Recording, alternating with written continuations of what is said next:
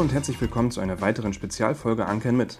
In Vorbereitung auf die diesjährigen Wahlen am 26. September haben Juliane Schulz, Moritz Naumann und ich, Benjamin Barz, uns mit den Spitzenkandidaten des Landes Mecklenburg-Vorpommern, der großen Parteien, zusammengesetzt. Mit ihnen sprechen wir über ihr Wahlprogramm, ihren politischen Werdegang und über allerlei Themen, die MV gerade bewegt. Heute ist Hagen Reinhold mein Gast. Er ist Direktkandidat für die FDP im Wahlkreis 14, also für Rostock und einen Teil des Landkreises Rostock. Seit 2017 ist er ebenfalls Mitglied des Bundestages und damit der einzige FDP-Abgeordnete für MV in Berlin. Aber bevor wir richtig einsteigen, stellt er sich meinen Schnellfragen. Telegram oder WhatsApp? Äh, WhatsApp. Welches Emoji nutzen Sie am meisten? Oh, ein Herz, weil ich viel mit meiner Frau schreibe. Netflix oder öffentlich-rechtlich? Beides. Ich habe in der Corona-Krise öffentlich-rechtlich wieder schätzen gelernt. Mit wem würden Sie nach derzeitigem Stand keine Koalition bilden? Mit welcher Partei meine ich Na, natürlich? definitiv mit der AfD. Was kann denn die AfD besser als Sie? Was sie besser kann. Sie beherrscht äh, unglaublich gut äh, ähm, äh, Social Media, Social Media Formate und schafft es, dass alle die, die sie mit Social Media erreichen und die affin sind für ihre Inhalte, ihre Kacheln runterbeten können. Was meinen Sie, oft ich am Wahlkampfstand die Kachel der AfD von ähm, AfD-Wählern und AfD-Freunden vorgebetet bekomme. Das beherrschen die ausgezeichnet, muss man ihnen lassen. Ja. Woran liegt das Ihrer Meinung nach? ist eine Kombination sicherlich aus vielen. Erstmal nehmen die unendlich viel, auch finanzielle Ressourcen. Das merkt man auch in Berlin in der Bundestagsfraktion. Während wir wissenschaftliche Mitarbeiter haben, die Anträge erarbeiten mit uns zusammen, die äh, Ausschussarbeit begleiten, die sich durch Berge von Papier wälzen, äh, haben die Drittel ihrer Mitarbeiter eingestellt, um Social Media zu machen und nicht wissenschaftliche Arbeit und auch nicht fundierte Arbeit. Das merkt man an deren Antragsqualität im Bundestag. Aber merkt man eben auch in deren Reichweite bei den Social Media Kanälen. Das ist ein Grund. Ich habe es auf Ihrer ähm, Seite gesehen gehabt. Sie haben ähm, vier wissenschaftliche Mitarbeiter, wenn ich mich jetzt recht erinnere, in Ihrem Ich, Büro. ja, ja, manche sind Twitter äh, sozusagen Positionen, haben andere Aufgaben noch, aber es sind mindestens vier Leute, die wissenschaftlich arbeiten, genau. Wie viele machen so, äh, nur Social Media bei Ihnen? Eine Halbtagsstelle. Eine Halbtagsstelle. Ja. Wie hoch ist der aktuelle Mindestlohn? Wie hoch er ist, weiß ich nicht genau, aber er ist zu politisch. Was meinen Sie damit?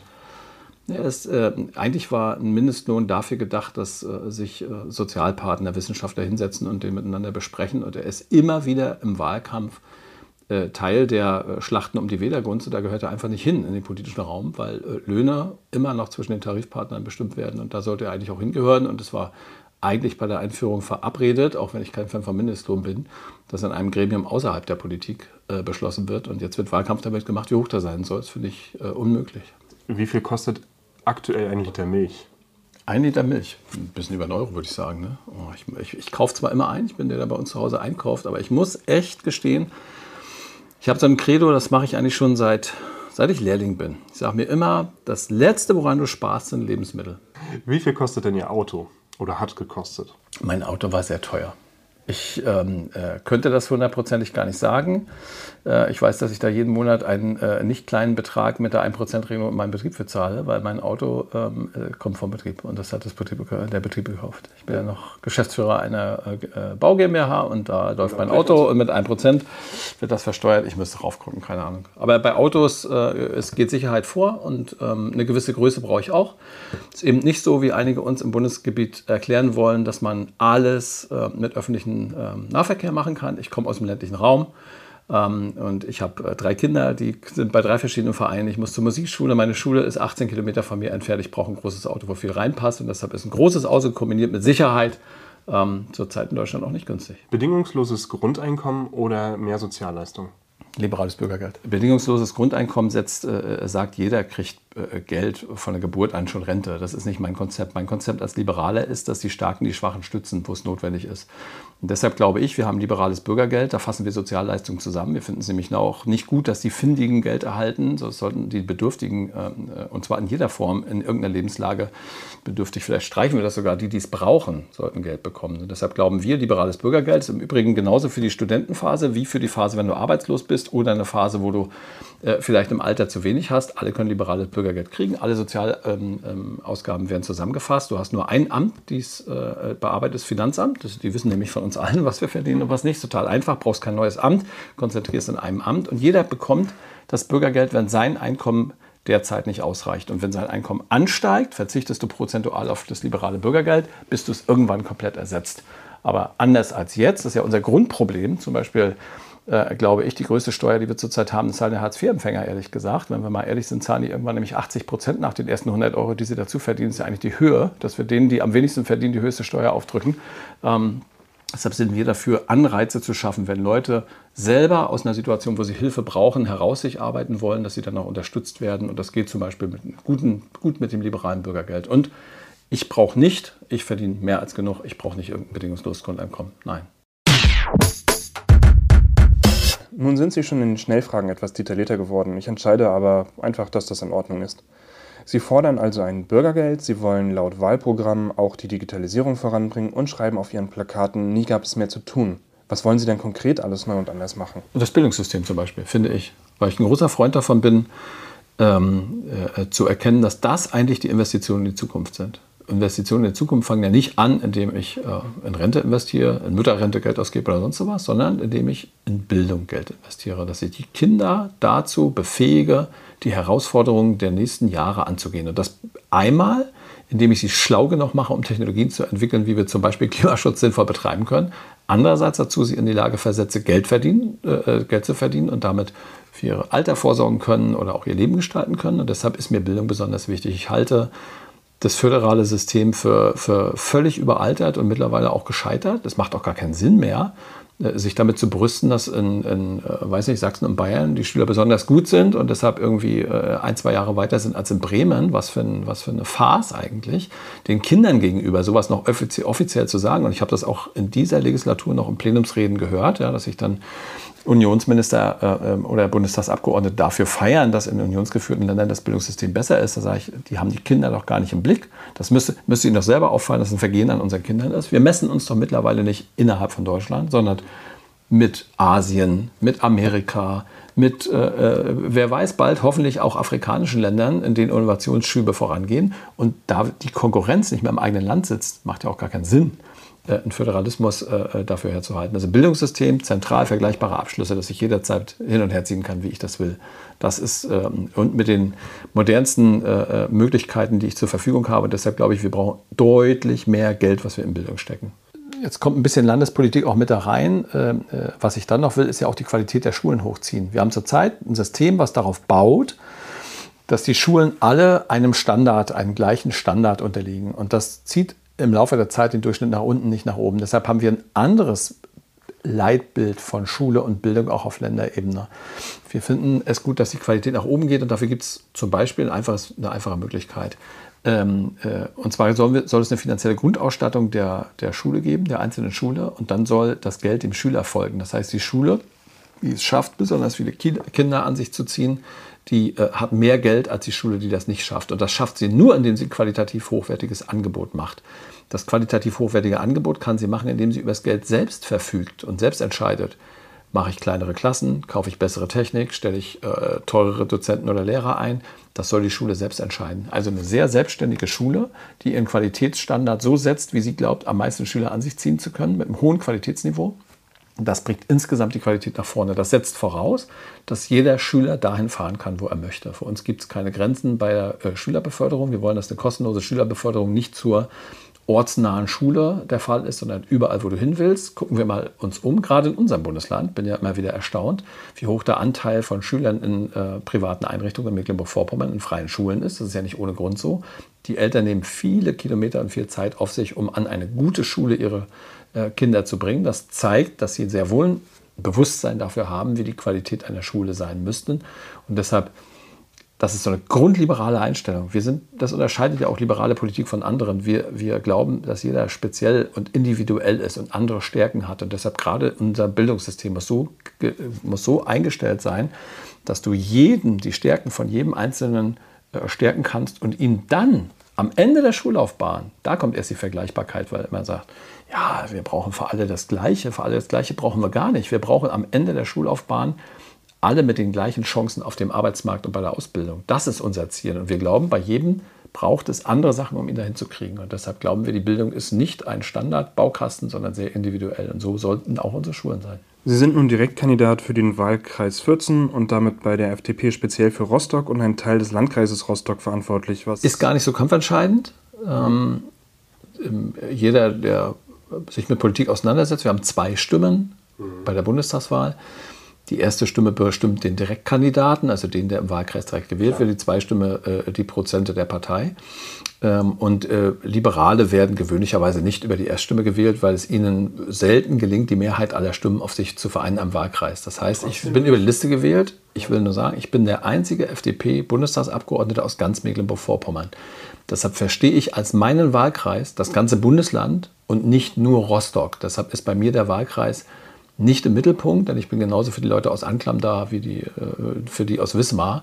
Deshalb ist der Wahlkreis gar nicht so entscheidend. Eigentlich wollte ich gerade fragen, was haben Sie für die Leute in Ihrem Wahlkreis konkret getan? Ja, Aber dann würde ich ganz gerne die Frage umformulieren und fragen, was haben Sie denn für die, in den letzten vier Jahren für die Leute in MV konkret getan? Nur ist es, äh, wir hatten keine Regierungsverantwortung, von daher sind konkret Gesetze aufzuzählen jetzt natürlich schwierig. Ja. Ich äh, will Ihnen mal eine Grundphilosophie, damit Sie ein besseres Verständnis dafür haben, wie ich das für mich bewerte, mhm. ähm, äh, sagen. Ich äh, bin im Bundestag und habe festgestellt, dass man mit guten Ideen auch als Opposition was bewirken kann, weil wenn das Ego klein genug ist und man es nicht braucht, dass da Reinhold oder FDP dahinter steht, sondern ähm, es auch von der Union oder von der SPD kommen kann, dann reicht es ja, wenn die guten Ideen von anderen übernommen werden. Und sehr oft stelle ich in der Ausschussarbeit, ähm, äh, ich sitze im Ausschuss für äh, Bau, Kommunen, Stadtentwicklung, aber auch im Wirtschaftsausschuss, da bin ich maritimer Sprecher meiner Partei, ähm, äh, stelle ich fest, wir haben als Liberale gute Ideen, schreiben gute Anträge, äh, auch gute Wortbeiträge und zwei, drei Wochen später steht es halt im Antrag der Union. Und mir ist wichtig, dass es umgesetzt wird, weil es was verändert. Jetzt zu den konkreten äh, Vorhaben. Ich glaube, wir haben etliche Gesetzesvorhaben deutlich besser gemacht mit unseren Vorschlägen als FDP. Ich habe eben schon beispielhaft Digitalpakt in der Bildung geschildert. Ähm, äh, das gilt für sehr, sehr viele kleinteilige ähm, äh, Gesetzesvorhaben, die alle aufzuzählen, äh, wer vermessen, wird mir gar nicht gelingen. Äh, und wichtig ist, dass wir, und auch ich, ähm, dafür gesorgt habe, dass unser Bundesland immer wieder im Fokus der Politik ankommt. Zum Beispiel im Verhältnis ländlicher Raum zu Ballungsgebieten. Das war eigentlich, das haben, glaube ich, viele bemerkt vor Corona ein großes Thema, dass wir so einen, so einen äh, Widerstreit der Gebiete hatten, und zwar ähm, äh, Ballungsraum versus ländlicher Raum. Mhm. Ähm, äh, und da ist es wichtig, dass ein ausgeglichenes Verhältnis ähm, äh, da ist und dass tatsächlich ähm, auch in Berlin erkannt wird, dass die Bundesrepublik äh, Deutschland nicht ausschließlich aus Prenzlauer Berg oder äh, Münchner Innenstadt besteht, sondern aus darüber hinaus noch vielen, vielen anderen Gebieten, wo sich Leute wohlfühlen. An dieser Stelle eine kurze Einordnung zum nächsten Schwerpunkt. Ein Thema, das MV seit langer Zeit stark bewegt, sind die Werften im Land. Der asiatische Tourismus- und Casinokonzern Genting hatte 2016 die Werften in Wismar, Rostock und Stralsund übernommen. Als MV-Werften sollten sie fortan Kreuzfahrtschiffe für die eigene Reederei von Genting bauen. Die erteilten Aufträge reichten weit in die Zukunft und versprachen sichere Arbeitsplätze für rund 3000 Beschäftigte. Doch infolge der Corona-Pandemie und fehlender Einnahmen wurden die Arbeiten auf den Werften im März 2020 fast eingestellt. Die meisten Mitarbeiter wurden in Kurzarbeit geschickt, einige von ihnen mussten in Transfergesellschaften wechseln. Als Überbrückungshilfe erhielten die MV-Werften 2020 und 2021 insgesamt 500 Millionen Euro aus dem Wirtschaftsstabilisierungsfonds des Bundes, kurz WSF. Damit sollten die Arbeiten an begonnenen Schiffen fertiggestellt werden.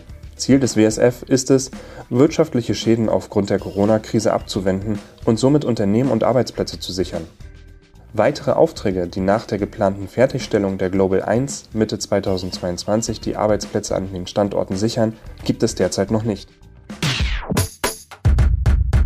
Alle, die aus MV kommen, haben dieses Thema Werften äh, schon lange Zeit begleitet. War auch ein Grund, warum meine Fraktion gesagt hat, du hast äh, politisch bist du so oft damit schon in Verbindung ge äh, gekommen, jetzt machst du maritime Wirtschaft. Ähm, äh, Genting kam, es war eine große Chance. Auch ich habe das für eine sehr große Chance in MV gehalten. Ähm, und es war ein Investor, der mal eingehalten hat, was er verspricht. Die haben Geld in die Hand genommen, haben Leute eingestellt, weit bevor irgendwelche Bürgschaften und Zusagen kamen. Ähm, die haben Investitionen an den Standorten getätigt. Das war eine große Chance für Mecklenburg-Vorpommern. Halt das auch nach wie vor für eine große Chance, hier Kreuzfahrtschiffe zu bauen. So ist es nicht. Aber kam die Corona-Zeit und Genting ist in schweres Fahrwasser gekommen. Zusätzlich zu dem, was jeder Profi eigentlich schon vorher gesagt hat, wo auch wir darauf hingewiesen haben, die ersten Schiffe werden wahrscheinlich teurer werden und länger brauchen. Da muss man sich darauf einstellen, muss man halt einen Plan haben, wie das kommt. Ähm, und äh, nun kam die Corona-Krise und ein Konzern, der eben aus dem Tourismus, aus, aus dem Zusammentreffen von Leuten sein Geld äh, verdient, da konnte man sich vorstellen, dass es relativ schnell äh, schwierig wird. Und jetzt äh, stand die Frage im politischen Raum, was machen wir jetzt mit den Werfen, wie geht es jetzt weiter? Bis dahin gab es Bürgschaften mehr nicht, da gab es ja kein Geld vom Staat, sondern die Zusage, wenn irgendetwas in der Bauzeit, wir hatten ja bis jetzt äh, und haben jetzt bis, bis jetzt so eine Bauzeitfinanzierung, zumindest bei der Global 1, ähm, äh, wenn da Schwierigkeiten sind, dann treten wir als Staat ein. Und da jeder das Risiko abschätzen konnte und gesagt hat, okay, da bestellt gerade ein Eigentümer in seiner eigenen Werft, haben wir nicht das gleiche Problem wie vor ein paar Jahren, als zu schwere Fähren in der Straße und am Anleger lagen und der Kunde gesagt hat, die nehme ich dir dafür nicht ab. Hier war jeder der Meinung, okay, die nehmen ihr eigenes Schiff natürlich ab. Das heißt, dieses Risiko ist überschaubar und gering. Das heißt, bei der Bauzeitfinanzierung hatte und den damit einhergehenden Bürgschaften noch gar keiner so richtig ein Problem. Jetzt haben sie Geld gekriegt vom WSF, das heißt vom Wirtschaftsstabilisierungsfonds. Das ist der Fonds, den wir eigentlich politisch in der Corona-Zeit auch gemeinsam äh, auf den Weg, äh, auf die Schiene gesetzt haben, weil wir gesagt haben, Jetzt werden, kriegen Unternehmen Schwierigkeiten in der Corona-Zeit, für die sie eigentlich nichts können, haben aber ein Geschäftsmodell, was tragfähig ist. Und nach der Corona-Zeit wird dieses tragfähige Geschäftsmodell wieder ziehen. Und jetzt brauchen sie eine Überbrückungshilfe und dafür ist der WSF da. Und davon sind Sie überzeugt? Nee, nein, nee, da kommt meine Kritik. Die Werft hat das eben gerade nicht. Deshalb bin ich einer der wenigen, der sagt, nein, dafür ist der WSF war nicht und nie dafür da gedacht, äh, dafür gedacht, ähm, äh, eine Werft zu unterstützen, die keine Fortführungsperspektive hat. Am Anfang haben sowohl das Land als auch der Bund unisono gesagt, es gibt nur Geld, wenn eine positive Fortführungsperspektive da ist. Ich habe bis jetzt kein Gutachten gesehen, wo drin steht, dass diese Werft nach der Corona-Krise von alleine, und zwar nach dem Ende äh, äh des Baus von Global 1, darüber reden wir ja eigentlich, in der Lage ist, eigene Aufträge zu akquirieren und neue Kreuzfahrtschiffe zu bauen. Dass überhaupt der Bedarf an Kreuzfahrtschiffen bei der Fertigstellung von der Global 1, das wird in ein paar Monaten der Fall sein, überhaupt äh, ein äh, neues Kreuzfahrtschiff äh, einen Auftrag eingeht. Und diese Fortführungsperspektive ist bis heute nicht da. Deshalb ist zu, völlig zu Unrecht Geld an die Werften geflossen. Und wie völlig würde diese Perspektive aussehen aus Ihrer Sicht? die ich mir vorstelle. Die ich hab, ich hab, wir haben am Anfang, oder gerade speziell, ich habe am Anfang immer gesagt, du musst eins machen. Wenn du drei Standorte hast, dann musst du doch schauen, die Standorte sind alle unterschiedlich, Wismarstraße und Rostock. Mhm. Was hat jeder Standort an Vor- und Nachteilen? Wie kann die Nutzung auf einem Werftgelände überhaupt aussehen? Muss das ein Werftbetrieb sein? Können da andere Sachen gebaut werden? Gibt es vielleicht Player, die sagen, sie müssen sich vergrößern, erweitern, kann man tauschen? So, Grundvoraussetzung, eine Fortpflanzungsperspektive überhaupt realistisch abzubilden, ist erstmal, dass du Zugriff auf die Grundstücke, auf die Werften haben musst. Und diese Grundstücke, ich hoffe, dass Bund und Land äh, äh, schlau genug waren, angemerkt haben wir es lang genug, dass sie, wenn sie schon Geld geben, zumindest Zugriff auf die Grundstücke haben, damit es überhaupt eine Fortführungsperspektive gibt, auch jenseits von Genting. Zweitens, wir haben in der Corona-Krise gesagt, wir wollen, das war auch ein Antrag der FDP, den hat äh, die Regierung ein paar Wochen später übernommen im Übrigen, da fällt es mir wieder ein, ist gleich die nächste Sache. Wir haben einen Antrag gestellt, haben gesagt, jetzt muss der Bund alle Vorhaben, die sowieso schon politisch und gesellschaftlich gewollt sind, wo, Geld, wo Geld aus dem Bund in die Hand genommen wird, um Neubauten, Reparaturen zu machen an Schiffen, die müssen jetzt vorgezogen werden. Nehmen wir als ein präsentes Beispiel. Wir haben ein Forschungsschiff, das ist schon seit äh, Jahren überaltert, die Polarstern. Polarstern 2 soll gebaut werden. Investitionsvolumen über 700 Millionen Euro. Wahrscheinlich wird es eher mehr werden als weniger, weil ähm, äh, die Schätzung ist aus einer Zeit, die ist schon sehr, sehr lange, äh, dieses Vorhaben. Und äh, mittlerweile ist die Technik viel weiter und teurer. Äh, ich vermute, sie wird noch teurer werden. Aber diese, dieses Forschungsschiff wäre, das ist ein Bundesauftrag der jetzt vergeben wird. Ja? Das wäre eine gute Möglichkeit gewesen, äh, gewesen, zum Beispiel zu sagen, okay, dann lass uns doch auf unseren qualifizierten Werften ein Forschungsschiff bauen. Warum nicht? Riesen Auftrag des Bundes. Denn diese 700 Millionen kommen ja quasi zum WSF noch mit dazu. Wenn es eine Fortführungsperspektive gibt, hätte man damit ja überbrücken können. Nur ist Genting überhaupt nicht gewillt, ein Forschungsschiff zu bauen. Warum auch? Die wollen Kreuzfahrtschiffe für sich bauen und kein Forschungsschiff. Die haben Aufträge quasi abgelehnt. Die haben bei einigen Aufträgen gar keine Angebote abgegeben, Genting. So, ähm, klar haben sie sich ja, Das ist aber schon noch ein Unterschied, ob sie sie abgelehnt haben oder sich nicht darauf beworben haben, oder? Ja, also gar, wenn du gar kein Angebot abgibst, gar kein Interesse zeigst daran und sagst ja. du, ne, so ist was, das ist was anderes, als wenn du den Auftrag nicht bekommst. So, aber du musst ja, ja erstmal sagen, du hast ein Interesse daran, überhaupt zu überbrücken. Aber das Ansinnen von Genting war ja nie, eine Werft zu haben und Werftgeschäft zu machen und damit Geld zu verdienen. Gentings Ansicht war immer, ich kaufe mir Werfen, weil ich bekomme zurzeit auf der Welt kein Kreuzfahrtschiff für mich gebaut. Ich brauche aber ein Kreuzfahrtschiff. Deshalb kaufe ich die Werften. Deshalb ist das Interesse von Genting ja ein anderes, als Werftbetrieb aufrechterhalten. Darum ging es Genting nie, sondern Kreuzfahrtschiffe für sich selber zu bauen. Das war das Ziel. Und deshalb habe ich von Anfang an gesagt, lasst uns auch einen Plan B und einen Plan C haben, wenn es mit Genting nicht klappt und wenn ich nicht verbindlich mit denen vereinbaren kann, dass die weiterhin Kreuzfahrtschiffe bauen, meinetwegen kleiner, anders geformt, äh, nicht mehr weiß, sondern schwarz, mir völlig egal. Irgendwas, was auf dieser Werft gemacht wird für sich selber. Wenn das nicht der Fall ist, brauche ich eine andere Fortführungsperspektive und die kann vielleicht auch ohne Genting funktionieren. Und wenn ich schon Geld nehme und Werftstandorte erhalte, dann doch zumindest, um sie in eine Zukunft zu führen und nicht ins Abseits. Jetzt habe ich die gerade auf ein Gleis gestellt, wo wahrscheinlich irgendwann ein Schlagbaum kommt und das war's. Die werden das Global 1 fertigstellen und noch sehe ich nicht den nächsten Auftrag kommen. Ich sehe ihn noch nicht. Machen wir noch mal ganz kurz was, ein Schlagwort, was, was mich persönlich sehr interessiert aus Ihrem Wahlprogramm, ähm, nämlich KI-Förderung. Ja. Nehmen Sie es mir nicht übel, ich, ich habe den Wortlaut nicht mehr präsent, aber Sie wollen, dass Behörden in äh, ganz Deutschland sich Gedanken machen, wie sie durch KI ihr ihre Systeme äh, ja. vereinheitlichen können ja. oder ver verbessern, verbessern können. können ja. Können Sie das nochmal ganz kurz nehm, zusammenfassen, ich, ich, weil ich es jetzt nicht so richtig. Ich habe hab den Wortlaut auch nicht äh, nee, auf Fahne, aber ich glaube, der, also jeder weiß, dass du mit KI riesige Chancen hast. Und ich, ich nehme immer gut, wenn man aus eigener Erfahrung was schildern kann. Ich nehme jetzt mal, ich bin ja Maurer, habe das gesagt, habe ein Bauunternehmen, mache Gewerbebau. Mhm. Äh, und begleite Vollsortimenter und Discounter. Das ist da überall, wo jeder einkaufen geht. Ne? So. Und ähm, unter anderem habe ich in, in äh, umfangreichen Gesprächen mal ähm, begleiten dürfen ein Fleischwerk, was die gebaut haben. Und äh, in diesem Fleischwerk, gewöhnlicherweise werden da äh, 5% weggeschmissen. Das sind Sachen, die über, äh, Überproduktion und Bedarf falsch erkannt und sowas. 5% flogen also regelmäßig weg. Dann sind die angefangen und haben gesagt, mein Gott, wir müssen doch jetzt mal irgendwie mit, mit, äh, mit Algorithmen daherkommen. Noch nicht mal mit künstlicher Intelligenz, damals mhm. mit Algorithmen und haben die manuelle Bestellung durch die Personen unterstützt mit einem Algorithmus. Und da ist eingeflossen, ist am, spielt am Wochenende Hansa, ja, ist das Wetter schön, grillen die Leute viel, ne, so. Äh, keine Ahnung, äh, was dann, also noch verschiedene Faktoren sind eingeflossen. Die haben bei dem manuellen Bestellvorgang der Menschen, unterstützt durch Algorithmus, sind die gekommen von 5 auf 2,5 Prozent. 2,5 Prozent. Und wir reden, jeder weiß, wenn er mal alle Supermärkte bei sich in der Nähe anguckt, wie viel Fleisch das ist, was da wegfliegt. Das ist auch eine Frage von Nachhaltigkeit. Mhm. Dann irgendwann hat man den Umstieg komplett aufs Algorithmus, auf den Algorithmus, hat den bestellen lassen, also vorbestellt. Wir brauchen am Wochenende 35.000 äh, äh, Würstchen und was ich, so und so viele Steaks. Ne?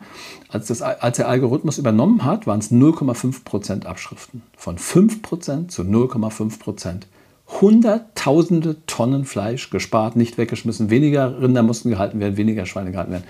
Das ist der Vorteil, wenn ich Technik einsetze. Und jetzt stellen wir uns dazu, wir haben noch eine selbstlernende Technik. Und die hilft uns bei unseren Arbeiten. Überall in Deutschland. Nicht nur bei Behördengängen, auch bei anderen Arbeiten. Da ist es doch, da wäre es dumm, wenn wir unsere Ziele wirklich umsetzen wollen.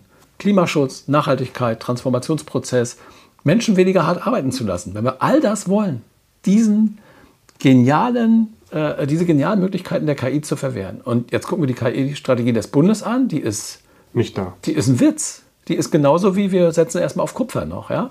Wir, wir, wir, wir haben einen Bruch bei Forschung und Entwicklung, wenn es außeruniversitär in Firmen reingibt. Keine Möglichkeit. Risikokapital ist ein Fremdwort in Deutschland, nach wie vor. Nach wie vor. Wir, haben, wir sind noch lange nicht dabei, dass wir die Verquickung von Wirtschaft, Universitäten und Fachhochschulen so gemacht haben, ähm, dass es tatsächlich danach auch Geschäftsmodelle werden. Manchmal kommt geniale Grundlagenforschung aus Deutschland, aber keine Umsetzung, die wirklich mal einen Arbeitsplatz in Deutschland generiert oder wirklich mal einen großen Konzern hervorbringt. So. Und das sind so Sachen, wo wir sagen, da muss man doch ran. Andere Länder machen uns das vor. Da gibt es staatliche Fonds, die zum Beispiel Risikokapital mit bezuschussen oder ersetzen, ne? dass du staatlich rangehst an solche Sachen. Du musst erheblich mehr in Forschung und Entwicklung investieren auf diesem Gebiet. Du musst dir auch mal vornehmen, wieder in irgendeinem Projekt Weltmarktführer zu sein. Wir können nicht immer hinterherhirschen und machen, was andere schon vor uns vorgemacht haben. Das ist doch nicht, so wird man nicht Player, der ganz vorne steht, sondern immer nur Mitspieler, der ganz hinten steht. Und Sie wollen das quasi fördern, indem Sie Geld ausschütten oder wie wollen Sie es genau fördern? Naja, ich habe ja zum Beispiel eine Sache gesagt. Zum Beispiel äh, stelle ich mir vor oder stellen wir uns vor, dass wir, die Österreicher, glaube ich, haben es eh nicht gemacht, einen staatlichen Fonds haben, der bei Risikokapital unterstützt. Wir wollen dieses, diesen, diesen Übergang zwischen äh, universitärer Forschung und Fachhochschulforschung, diesen Integrationsprozess in die Wirtschaft und den finanziellen Abbruch, um den wollen wir uns kümmern. Wir wollen Modelle entwickeln, wie äh, eine andere Zusammenarbeit zwischen universitärem Bereich und äh, Wirtschaft funktionieren kann bei, Anmeldung, äh, bei Anwerbung von Drittmitteln oder auch gemeinsamer Forschung. Ja? Dazu musst du dich viel über Rechte und sowas unterhalten. Äh, das ist ja das, wo es zurzeit krankt in Deutschland. Das wollen wir fördern. Und insgesamt natürlich steuerlicher Anreiz bei Forschung und Entwicklung. Haben wir schon immer gefordert. Das ist jetzt auch ein Schritt in die richtige Richtung passiert in dieser Legislatur. Ähm, äh, sowas muss natürlich auch kommen. Wir müssen die Firmen in die Lage versetzen, auch selber für Forschung und Entwicklung Geld auszugeben. Da sind wir im Vergleich zum Bruttoinlandsprodukt meilenweit hinterher bei anderen Staaten. Und da kommen wir jetzt zu Steuersenkungen. Jo. Ähm, sie wollen Steuern für Firmen senken, damit mehr investiert werden kann. Ist das so richtig? Oder ist es zu vereinfacht jetzt an dieser Stelle? Äh, zu vereinfacht. Aber ich, ich sage Ihnen, ähm, Auch da kann man eigentlich sehr schön, weil es jeder noch nachvollziehen kann, ein bisschen in die Vergangenheit gucken. Mhm. Ähm, ähm, warum haben wir jetzt die Debatte überhaupt über Steuersenkung, Steuererhöhung? Die ist deshalb da, weil der Staat zurzeit in der Corona-Krise sehr viel Geld ausgegeben hat. Dieses Geld muss abgezahlt werden. Es gibt sogar, weil wir die Schuldenbremse im Grundgesetz gerissen haben, einen festen Zeitraum innerhalb der nächsten 20 Jahre. Und deshalb geht es jetzt darum, wie macht man das? So. Und ich und viele andere aus meiner Partei ähm, ähm, gucken einfach nur ähm, keine 15 Jahre zurück. Lehman Brothers bei der, bei der Bankenkrise damals, das war 2008, 2009. Lehman Brothers, eine amerikanische Bank, ging pleite. Und äh, äh, daraufhin strauchelte erst der Bankensektor, dann der Immobiliensektor. Äh, es platzten etliche Blasen und die Banken brauchten weltweit hunderte Milliarden an finanzieller Unterstützung, auch in Deutschland. Dieses Geld wurde staatlich zur Verfügung gestellt. Danach ist zum Beispiel Deutschland in einige Banken sogar mit eingestiegen. Ähm, und es wurde sich darüber unterhalten, wie zahlen wir das zurück, diesen, diesen äh, Schuldenberg, den wir aufgenommen hatten. Äh, und da gab es mehrere Denkschulen. Die eine Schule hat gesagt, okay, wir müssen jetzt Steuer erhöhen, damit wir das Geld zurückzahlen können, weil die Tragfähigkeit unseres äh, Landes ist nicht mehr da. Die andere Schule, wir waren damals 2009 übrigens in Schwarz-Gelb in der Regierungsverantwortung, hat gesagt, nein, wir können jetzt keine Steuererhöhung gebrauchen, weil wir wollen wirtschaftlich wieder vorankommen. Wir müssen den Firmen die Möglichkeit geben, in Forschung und Entwicklung zu investieren, aber auch Leute einzustellen, aber auch neue Produkte auf den Markt zu bringen, Werbung zu machen für neue Produkte, all das. Und in so einer Krisenzeit brauchen die dafür Geld und nicht weniger, mehr Geld, nicht weniger Geld. Und deshalb brauchen wir eine Entlastung der Firmen und nicht eine äh, höhere Belastung. Was für Steuern wollen Sie konkret senken? Wir sagen, die Unternehmenssteuerbelastung soll bei 25 Prozent maximal liegen. Das heißt, man muss eins. Wie ist sie jetzt? Wie hoch? Wir sind jetzt knapp über 25 Prozent insgesamt. Also wir wollen gar nicht so sehr viel machen, aber wir wollen verhindern, dass sie steigt. Ähm, ähm, wir sind ein bisschen drüber. Ich glaube, wir sind bei 27 oder sowas ähm, im Schnitt. Ähm, dazu vielleicht Folgendes. Deutschland hatte die letzte große Unternehmenssteuerreform auch vor ungefähr 15 Jahren. Ich glaube noch unter Rot-Grün mhm. war die da. Damals hatten wir ein Steuersystem, äh, viel Kritik eingesteckt dafür, die Sozialdemokraten im Übrigen, aber es war genau der richtige Schritt, um den Markt zu entfesseln und die Arbeitslosen zu senken. Das war Agenda 2010 die Zeit. Was passiert ist, ist, die Unternehmen hatten weniger Steuern zu bezahlen, haben mehr investiert haben sich wirtschaftlich sehr gut entwickelt. Und, und, dieses Steuersystem haben wir immer noch. Jetzt könnte man sagen, das war auch damals gut, warum ist es nicht mehr gut? Weil alle anderen Länder um uns herum mittlerweile reagiert haben. Amerika unter Trump hat eine massive Unternehmenssteuersenkung durchgeführt. Die Briten, nachdem sie den Brexit hatten, haben Unternehmenssteuer ohne Ende äh, gesenkt, damit sie überhaupt einen Fuß wieder in die Märkte bekommen und ihre Firmen unterstützen. Andere Länder haben massiv Unternehmenssteuern gesenkt und damit stehen wir insgesamt im internationalen Schnitt auf einmal nur noch im Mittelfeld da und nicht mehr an der Spitze wie vor 10, 15 Jahren. Deshalb ist es jetzt so wichtig, damit wir weltweit auch nicht eine Verlagerung der Wirtschaft ins Ausland erleben. Was wir nicht wollen, ist doch, dass Produktivität weiter abwandert aus Deutschland. Doch nicht nach der Corona-Zeit, wo wir uns gerade gesagt haben, Mensch, eigentlich machen wir viel zu, selbst, äh, viel zu wenig selbst im eigenen Land. Wir müssen doch jetzt den Wirtschaftsstandort Deutschland erhalten und fördern und nicht dafür sorgen, dass noch weiter Produktion ins Ausland geht. Und deshalb glauben wir, unsere Unternehmen in die Lage versetzen, Forschung und Entwicklung und so weiter. Alles, was ich aufgezählt habe. Deshalb braucht es jetzt günstige, niedrige Unternehmenssteuern. Das ist wichtig. Was tut dann aber die, Unternehmen, die Senkung der Unternehmenssteuer für mich, der kein Unternehmen hat?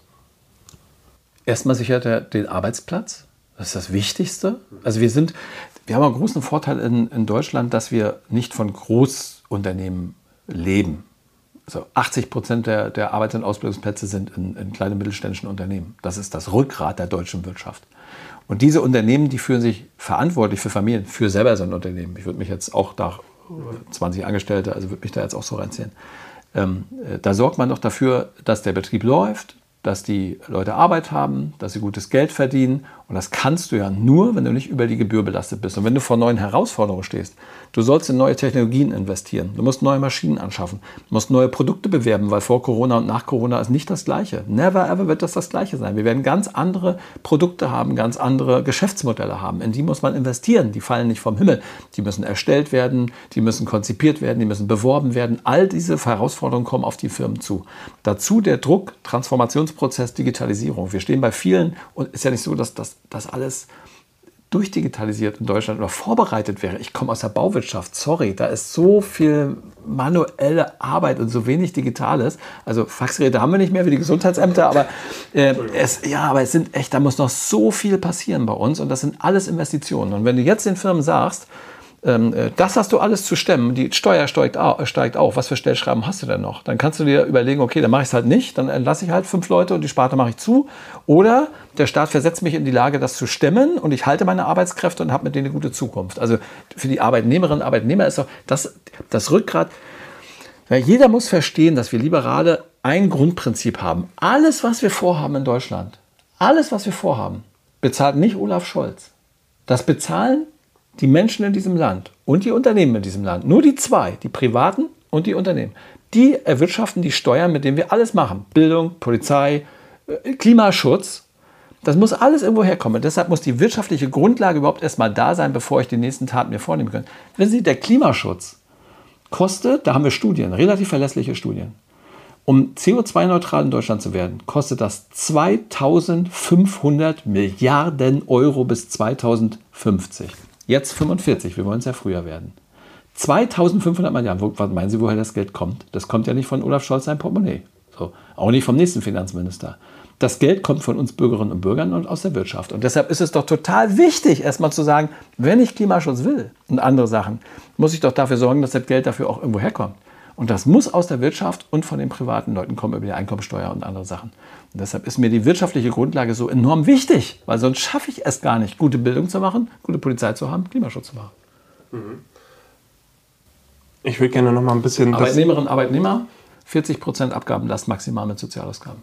Das, das ist Ihr Ziel als. Ist, ja, genau, weil sie äh, Steuerlast, wir wollen ja nicht nur für Unternehmen Steuern senken.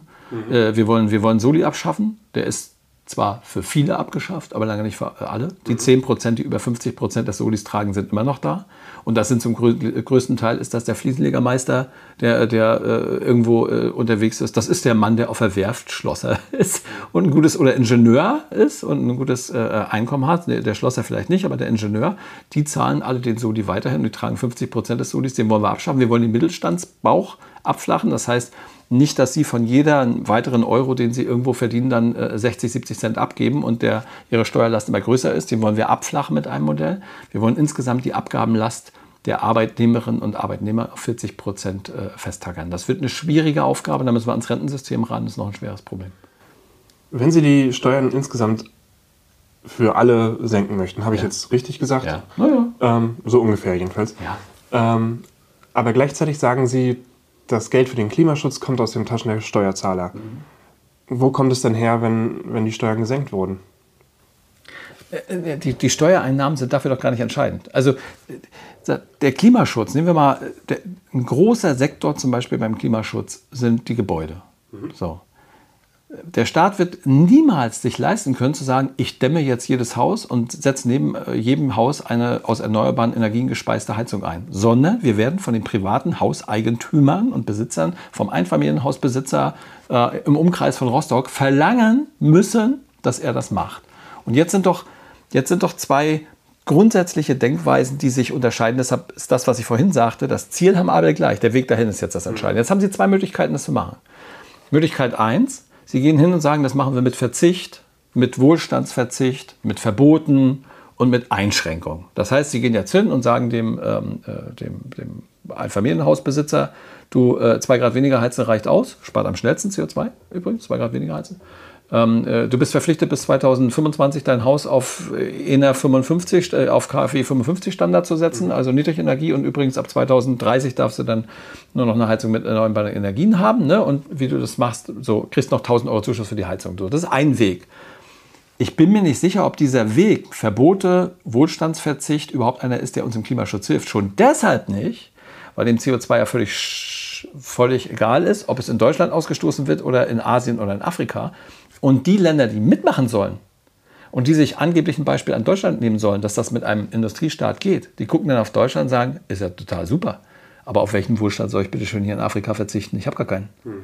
Oder auf, auf, auf, wo sind die Verbote, die uns überhaupt weiterbringen? Also die Leute, und es gibt aber einen zweiten Weg, einen besseren Weg, nämlich zu sagen, Umstellung der kompletten Energie auf Erneuerbare. Das ist das Geschäft des nächsten Jahrhunderts.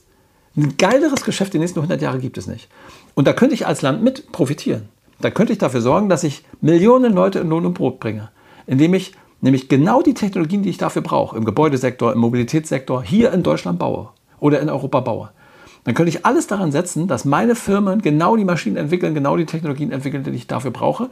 Und die exportiere ich dann überall in die Welt. Und dann sage ich noch zum Schluss, und wenn es dir nicht leisten kannst, hier ist der Kredit noch mit oben drauf. Von meiner schönen deutschen Bank. Ist doch super. Oder die KfW hilft dabei. Das ist eine andere Art, wie man an Klimaschutz rangehen kann. Die ist innovativ, zukunftsgewandt und andere Länder sagen, ey, die machen da so ein Bombengeschäft, da will ich mit dabei sein. Das ist nämlich der Weg, wie es trotzdem mit dem Klimaschutz klappt und auch zielgenauer mit dem Klimaschutz klappt, aber wie unser Land was davon hat und wie ich nicht auf irgendwas verzichten muss und zum Schluss dastehe als Industrieruine. Und dann kann jeder in Europa eine Industrieruine bewundern. Das ist nicht mein, mein, mein Bild von Deutschland. Tut mir leid. Sie als FDP wollen aber auch so leichte Zwänge aufbauen, sage ich jetzt mal, indem Sie äh, Klimazertifikate rausgeben. Können Sie mir was über das Konzept noch mal ganz kurz ja, erzählen? Ist kein Zwang. Also eigentlich, äh, es gab ein Gerichtsurteil, Sie werden das verfolgt haben und darüber berichtet haben. Es gab ein Gerichtsurteil, die haben gesagt, mit eurem äh, Klimaschutzpaket, was ihr bis jetzt habt, liebe Bundesregierung, äh, geht so nicht weiter. Hatten verschiedene Verbände geklagt. Die haben gesagt, ihr müsst ein zielgerichtetes, nicht in die Zukunft verschobenes und auf die nächste Generation abgewälztes äh, Klimaschutzkonzept vorlegen. Und das gibt es. Nämlich eins, was wir als Liberale schon sehr, sehr lange wollen und was im Übrigen in zwei Branchen, nämlich in der Energieerzeugung und Industrie, schon seit Jahrzehnten etabliert ist. Das ist der Zertifikatehandel. Wir stellen uns vor, alles, was CO2 ausstößt, ähm, äh, kriegt jedes, jede Tonne CO2 hat, ist ein Zertifikat, ist ein Punkt. Nehmen wir Punkte, ja, vielleicht so einfacher. Wir sagen einfach nicht nur bei Industrie und Energieerzeugung, sondern alles, was CO2 ausstößt, alles kommt in den Zertifikatehandel rein. Das heißt Punkte. Wir haben hunderte Millionen Punkte und diese Punkte senken wir jedes Jahr bis 2050 ab und 2050 sind null. Das ist das zielgerichtetste, was Sie machen können. Jedes Jahr senken Sie die Anzahl der Punkte und automatisch kommen Sie da an, wo Sie hinwollen. Was passiert? Weil, warten Sie kurz, aber so wird doch erzwungen, dass die Leute äh, eben ihr Haus dämmen ähm, oder Unternehmer in, in, in, in Klimaschutz ja, investieren. Das, das ist die Folge, genau. Aber ja. der Markt reagiert dann. Und dann passiert nämlich eins. Dann passiert eins dann hat CO2 automatisch dieses Zertifikat auf einmal einen Preis, genau wie jetzt. Aber mein Preis ist genau der richtige. Den Preis, der jetzt politisch erzeugt ist, 45 Euro, manche sagen 180 wäre der richtige, hat ja jeder eine andere Idee, wie teuer CO2 sein kann. Das sind alles Preise, die auf Hoffnung beruhen. Nämlich auf die Hoffnung, dass danach der Mensch sagt, oh, bei 45 Euro, da tanke ich jetzt weniger oder mhm. heize weniger oder, oder baue meine Heizung aus, baue eine neue Heizung. Das ist nur Hoffnung.